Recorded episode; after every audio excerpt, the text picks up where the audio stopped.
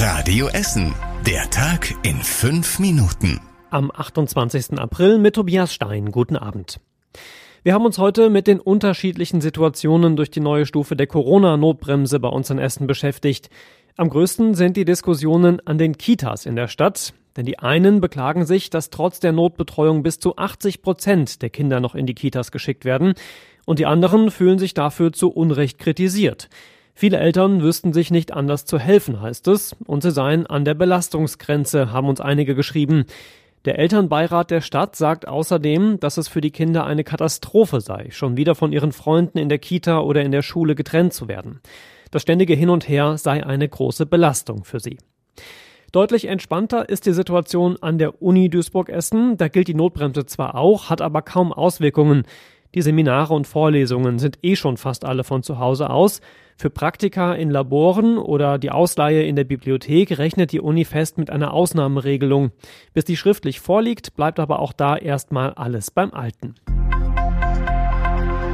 Ansonsten hat Corona heute mal erfreulich wenig eine Rolle in den Nachrichten gespielt. Stattdessen gab es unter anderem gute Meldungen für die Fans von Rot-Weiß Essen. Erstens steht nämlich jetzt der Termin für das Pokalderby gegen Rot-Weiß Oberhausen fest. Und zwar ist es der 12. Mai um 19 Uhr, also ziemlich exakt heute in zwei Wochen. Und zweitens hat der DFB grünes Licht für die dritte Liga gegeben. RWE erfüllt alle organisatorischen und technischen Voraussetzungen, heißt es. Jetzt muss es nur sportlich auch noch klappen und das wird schwer genug, denn gut sechs Wochen vor Saisonende hat RWE noch sieben Punkte Rückstand auf Tabellenführer Dortmund, allerdings auch ein Spiel weniger gemacht. Die Hoffnung stirbt da also wie immer zuletzt. Am Kaufhofgebäude bei uns in der Innenstadt geht es auch sichtbar voran. Nach dem Aus für Kaufhof laufen da ja die Planungen und Arbeiten für die Zukunft und die werden jetzt immer konkreter. Ins Erdgeschoss und den Keller kommen ein Supermarkt und andere Läden, in die oberen Etagen Büros. Außerdem wird die Fassade komplett umgestaltet. Sie soll dann besser zum Handelshof gegenüber und zum Eickhaus nebenan passen, sodass der Willy-Brandt-Platz insgesamt wieder ein einheitlicheres Bild bekommt. In zwei Wochen werden die genauen Pläne für die Fassade vorgestellt. In zwei Jahren soll dann schon alles fertig sein. Dann war heute auch noch die Hauptversammlung von RWE und fast schon wie immer auch wieder mit den entsprechenden Protesten dazu. Der Verband der kritischen Aktionäre, Fridays for Future und andere Gruppen haben wieder für mehr Umweltschutz und einen schnelleren Kohleausstieg demonstriert. Und ähnliche Forderungen gab es dann auch auf der Hauptversammlung selbst.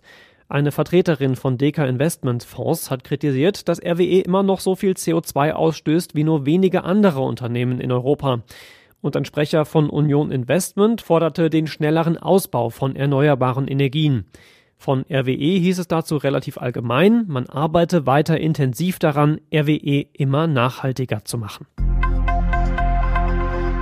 Am Museum Volkwang laufen die Vorbereitungen für das 100-jährige Jubiläum. Es ist nächstes Jahr. Zwei große Ausstellungen sind dazu geplant. Erst geht es um die Impressionisten in der Kunst mit 120 Kunstwerken, unter anderem von Monet und Renoir.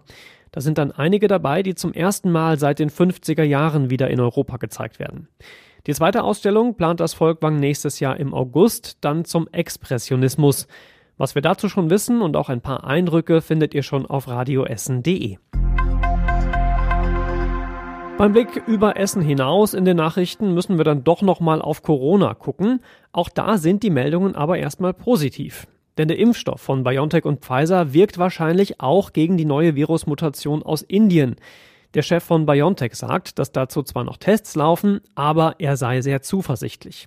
Außerdem hatte sich der Virologe Christian Drosten in seinem Podcast schon zur indischen Virusvariante geäußert und gesagt, dass sie wahrscheinlich nicht schlimmer sei als die bisher schon bekannten Varianten.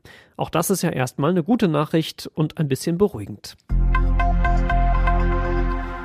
Das Wetter ist dafür erstmal wieder nicht mehr ganz so schön, mit 9 Grad in der Nacht zwar deutlich milder als zuletzt, dafür aber auch viel mehr Wolken unterwegs. Und die können uns morgen auch mal wieder Regen und vereinzelt sogar Gewitter bringen. Ich kann mich gar nicht mehr erinnern, wann wir das zum letzten Mal hatten hier in Essen. Einen ganz aktuellen Blick auf die Nachrichten bei uns in der Stadt gibt's morgen wieder ab 6 Uhr hier bei Radio Essen. Ich wünsche euch wie immer erstmal einen schönen Abend und später eine gute Nacht. Das war der Tag in fünf Minuten. Diesen und alle weiteren Radio Essen Podcasts findet ihr auf radioessen.de und überall da, wo es Podcasts gibt.